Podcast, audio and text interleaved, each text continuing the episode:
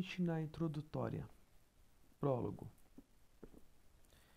Todo Israel tem uma porção no mundo vindouro. Nos capítulos do Tratado de Sanedrim, que precedem esta passagem, a Mishnah estabelece as leis de pena capital. Embora a execução por crimes capitais esteja prevista nas escrituras sagradas e o Talmud analise detalhadamente as leis de tal execução, na prática raramente eram proferidas sentenças de morte. De fato, um Bet Din, tribunal rabínico, que mandou executar uma única pessoa em 70 anos, foi considerado um tribunal assassino. Isso está no Talmud Bavli, Tratado de Makot 7a. Um tribunal que julgava crimes capitais consistia de pelo menos 23 juízes. Em casos especiais, este número podia ser aumentado para até 71. Os sábios invocavam muitos argumentos e consideravam todas as circunstâncias atenuantes para salvar a vida da pessoa que devia enfrentar a sentença de morte. Depois de lidar com as leis de pena capital, a Mishnah nos conta que, abre aspas, todo Israel tem uma porção no mundo vindouro, fecha aspas. A implicação é que, mesmo aqueles executados pelo tribunal continuarão vivendo no mundo que virá. Mas logo depois desta mesma passagem, que serve como introdução aos capítulos de Avot, essa Mishnah enumera algumas exceções. Uma delas é a pessoa que não crê que a Torá nos ensina que os mortos serão ressuscitados. E a outra é o ateu declarado, que nega a existência do Todo-Poderoso. Surge então uma pergunta intrigante: por que a tradição judaica é tão generosa e indulgente com aqueles que merecem a pena de morte e tão rigorosa e inflexível com o ateu e a pessoa que nega algum princípio da Torá?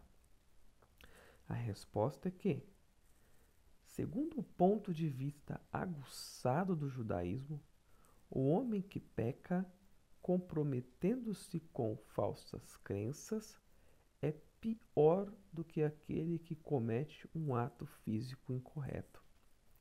No seio de uma sociedade, o dano físico que uma pessoa possa causar é limitado. Pode cometer alguns roubos, assaltos e assassinatos.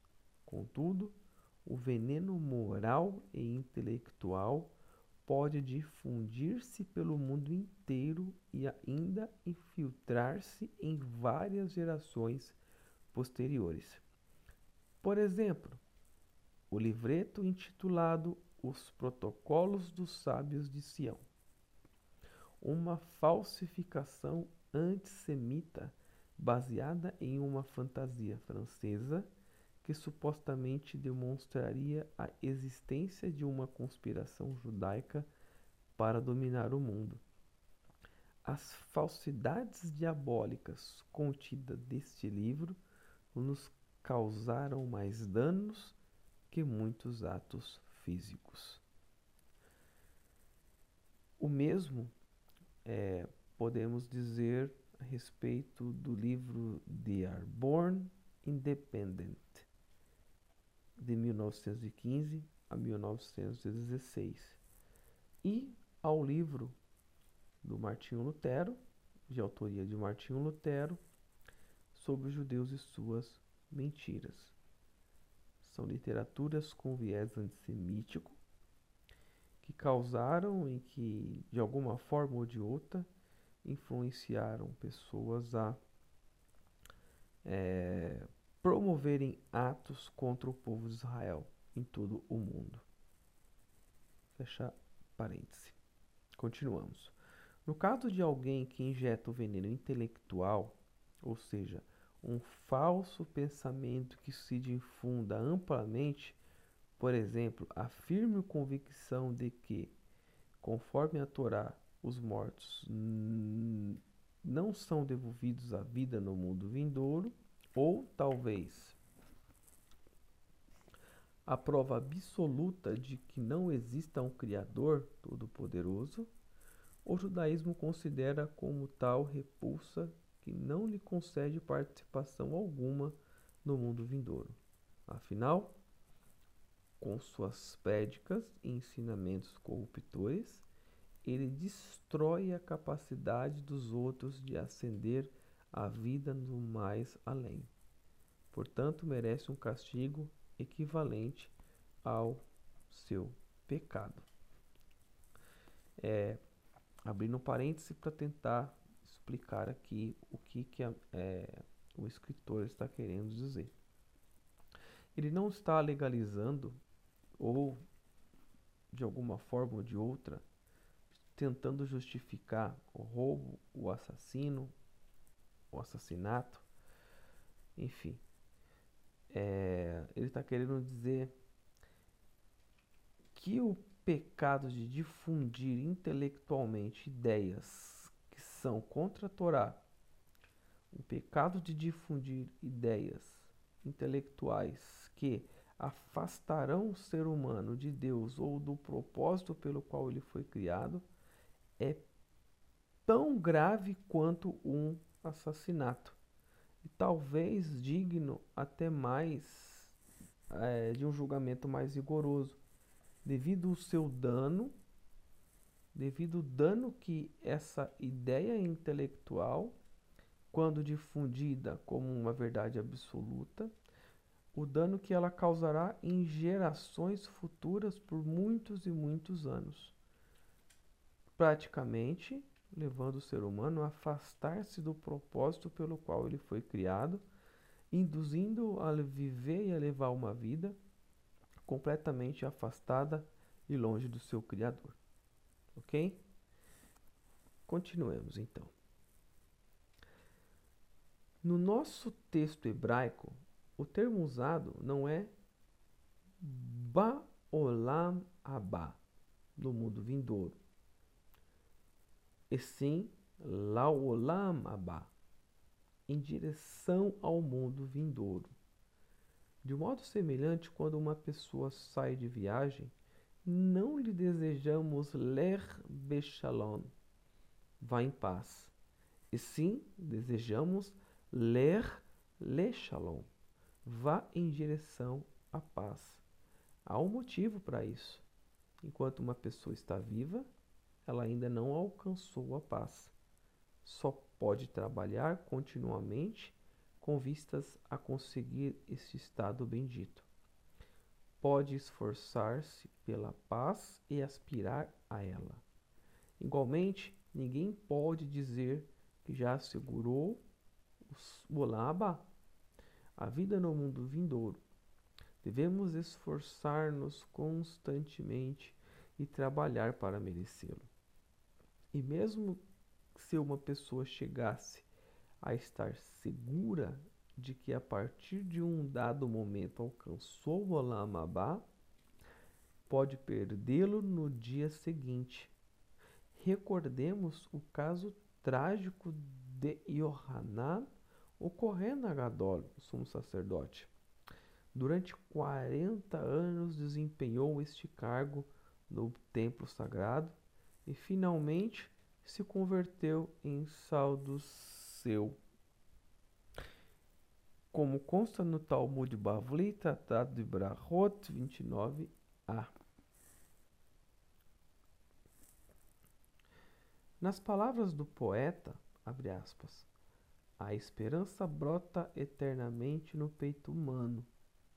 O homem, mesmo quando ainda não é, espera sempre ser bendito.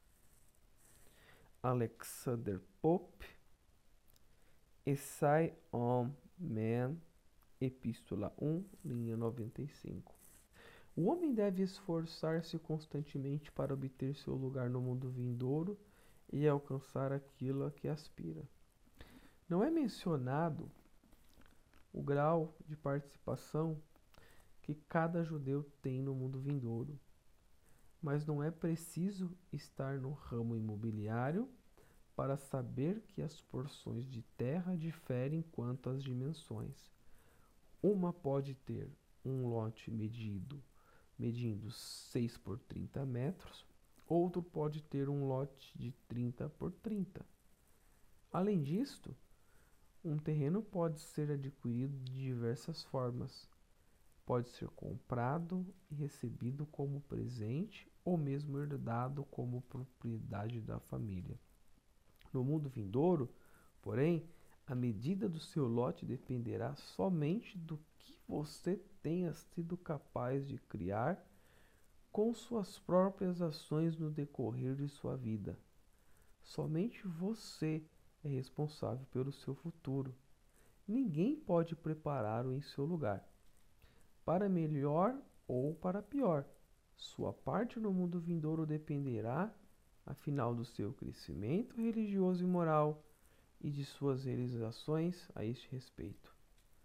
Mas poderíamos então nos perguntar: que atos ou virtudes específicas em que quantidade precisamos deles para merecer uma parte no mundo vindouro? A resposta só é conhecida pelo Todo-Poderoso. A salvação para o judeu não é algo que ele possa ganhar de modo automático, realizando mecanicamente uma quantidade determinada de ações. Pode requerer qualquer quantidade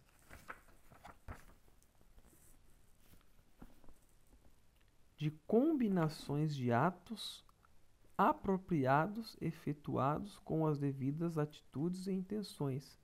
Maimônides ensina que uma pessoa pode ganhar seu lugar no mundo vindouro se realizar somente uma mitzvah no momento preciso, com a compreensão e motivações profundas, complementadas por determinados atos de sacrifício.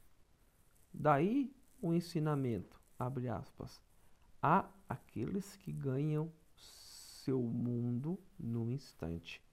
Fecha aspas. Talmud Bavi, Tratado de Avodazará, 10b.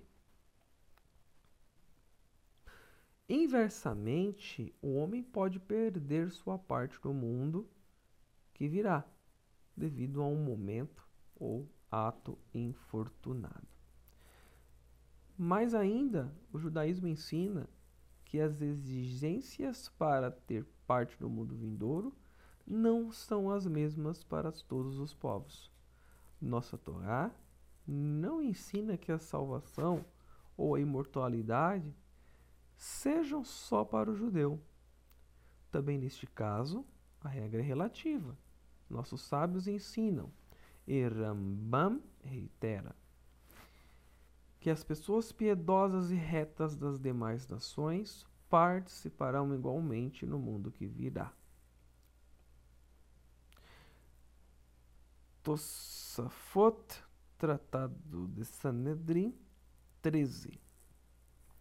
Os múltiplos preceitos da Torá são obrigatórios somente para os nascidos de Deus ou os que voluntariamente escolhem compartilhar o destino de Israel por meio da conversão.